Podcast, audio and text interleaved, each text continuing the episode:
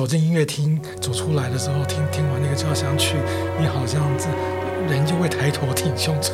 真的，我真的觉得它有重生的力量，因为它里面征服力实在太重。所以像特别像这一次这个呃标题向巨人致敬的话，其实也是跟贝多芬这位作曲家的想法是有关的。T.C. 在今年八月二十七、二十八、二十九。从苗北威武营到台北的国家音乐厅，大概总共有三场室内乐团的巡演。嗯，那在九月份则是第二届 TC 国际室内乐节的系列，总共有六场。那可以请老师为我们介绍这个系列。从莫扎特到贝多芬，那当然就是比较是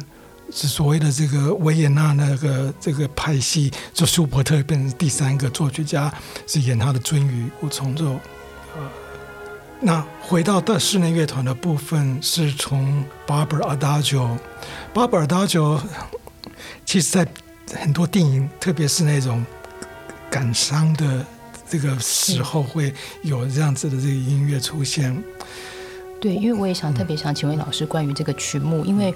呃有两两个问题，就是一个我发现老师好像特别喜欢莫扎特，因为几乎每一这个音乐音乐会几乎都有莫扎特的曲目。那还有一个就是老师您刚刚说的，就是 Adagio for Strings 这个，因为经常在一些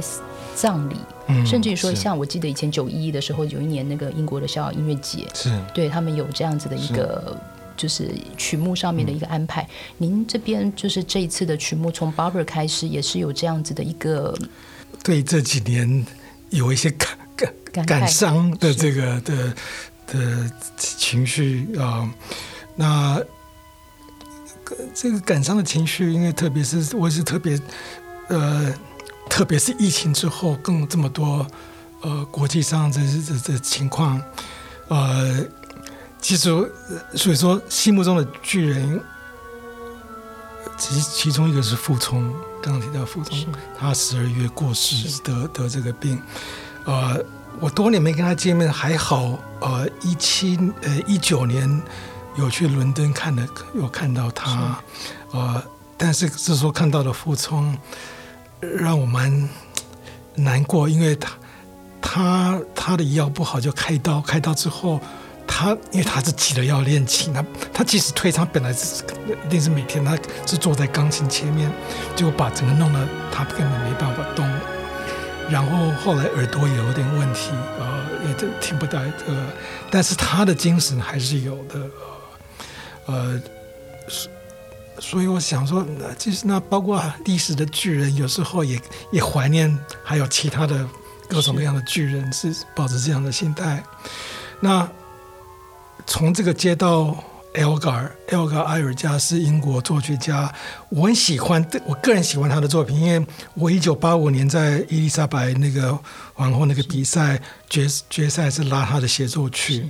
那协奏曲他的协奏通常很少人拉，因为长度几乎快到五十分钟，很特别长的曲子，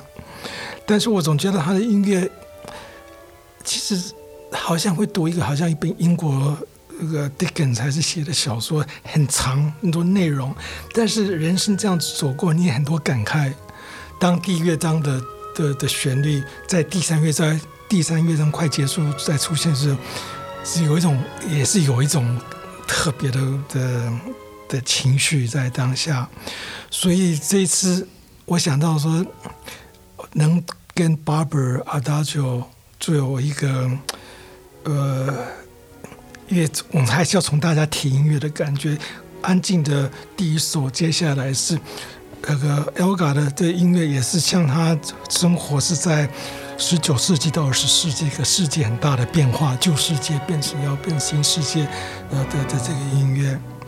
那接下来就是之后就是史特老师的法国号协奏曲。那法法国号其实法国号本身乐器很像巨人英雄式的这个的呃。那转到下半场，因为本来主要当然是呃命运交响曲，后来想到哎，前面加了一个莫扎特，一个不是很长的曲子，但是也是 C 小调，是这个慢板跟副歌。这原来是曹胜先是写给钢琴，后来他又把给改编给弦乐。这这个这个其实很有意思的，就是说以前的。乐团就卡拉扬时代的诠释，跟后来有学术之后古乐的学呃研究之后演出来的这个内容就完全不一样了。这个一 C 小调是很风暴，人人内心风暴的这个，所以你要是用古乐的这个用附点的这个节拍，哒滴吧哒变成吧滴吧哒吧滴，所以也是有那种命运的这个感觉。但是莫扎特小曲子副歌，呃，其实有时候你在想说，对他可能写这个也包括他后来要写这个最后的那个交响曲，很多副歌也在做一些演演练。但是莫扎特的音乐就是横着副歌，他不是像贝多芬给你最后有什么希望，就是人生要是这么的惨，那你就。你惨到底，就是这个的这个结束，所以我在想用这个来跟贝多芬也是有一种对比，呃呃，所以大概就整个节目是这样子，呃呃延延伸延伸出来的。对，因为刚刚这样子听老师介绍，然后刚刚有听到老师就是有讲到傅聪。就是傅聪老师，因为我想跟老师分享一个小故事，就是因为以前呃，大概是二零零零年代初期，那时候他来台湾的时候，因为我那时候在中山北路有一个间琴房，比这间小，可是还是隔音的。那那时候因为新向凡老师的关系，所以他来都是去我那边练琴。他真的就是可以练到就是三四点，三四点，就是任何时候，几乎你大概任何时候去，你大概半夜去，他都是在练琴。他是习惯一直一直维持，对不对？我我我那时候呃，我一九八六年。到伦敦去做呃上扬唱片出的那个那个第一张 CD，然后那一次是到了伦敦有机会去拜访他，是那那那个那时候大概也是呃因为那个傅聪本来就是跟许博云这边呃举办音乐会的活动，那结果他就提到说，我记得是八八年我要跟我一起。制作小提琴、钢琴的这个整场节目，后来就是也因此这样子到他家，呃，我们到亚洲之前，因为是到台湾跟香港做市场的演出，现在我就住在他们家里，他跟他太太，然后我才发现我这好有意思，这个他每天起床呢，是他太太把前一天晚上的白饭已经放在。炉子上就已经冷了，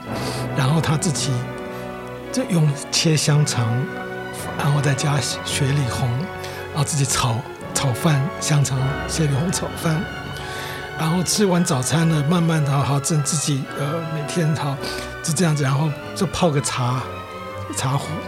那就上三楼是他的练琴的地方，那几乎你就看不到他出出了回来换。茶壶需要再加水，一直到了晚上可能八点左右，他才下来吃晚晚餐。然后下来，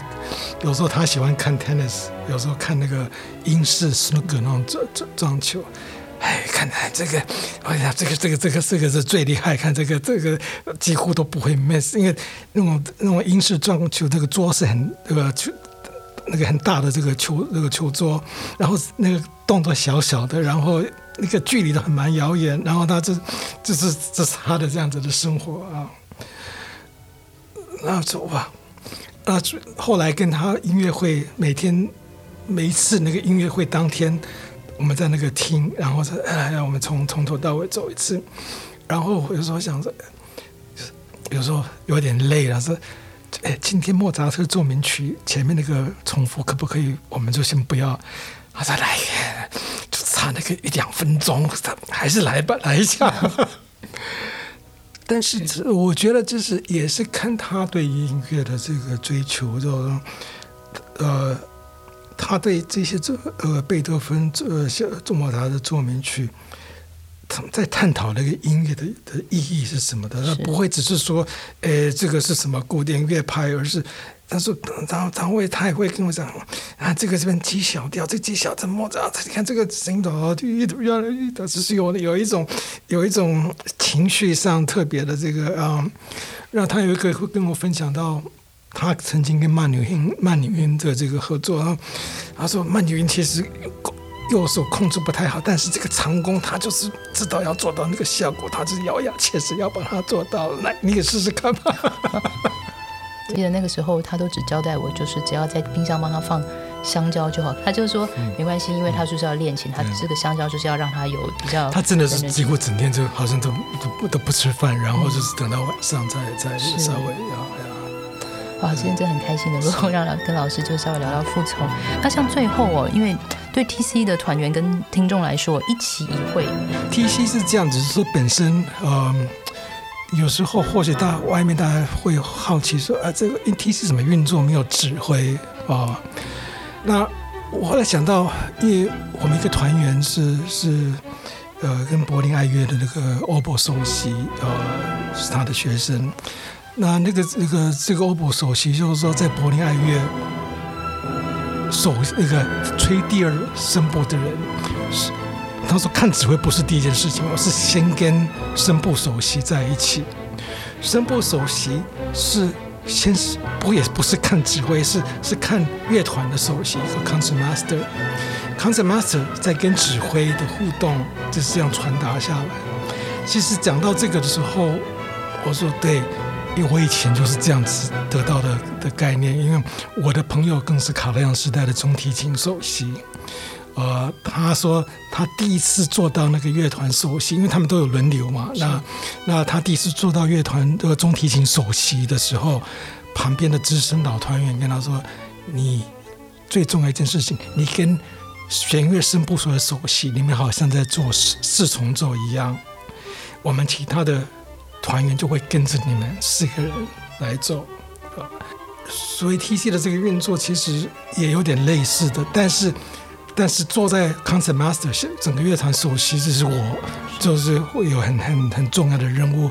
我我觉得其实对每一个曲子的主要的诠释，我必须要花时间，先有个很很很清楚我要做什么概念，我我是要拿总谱。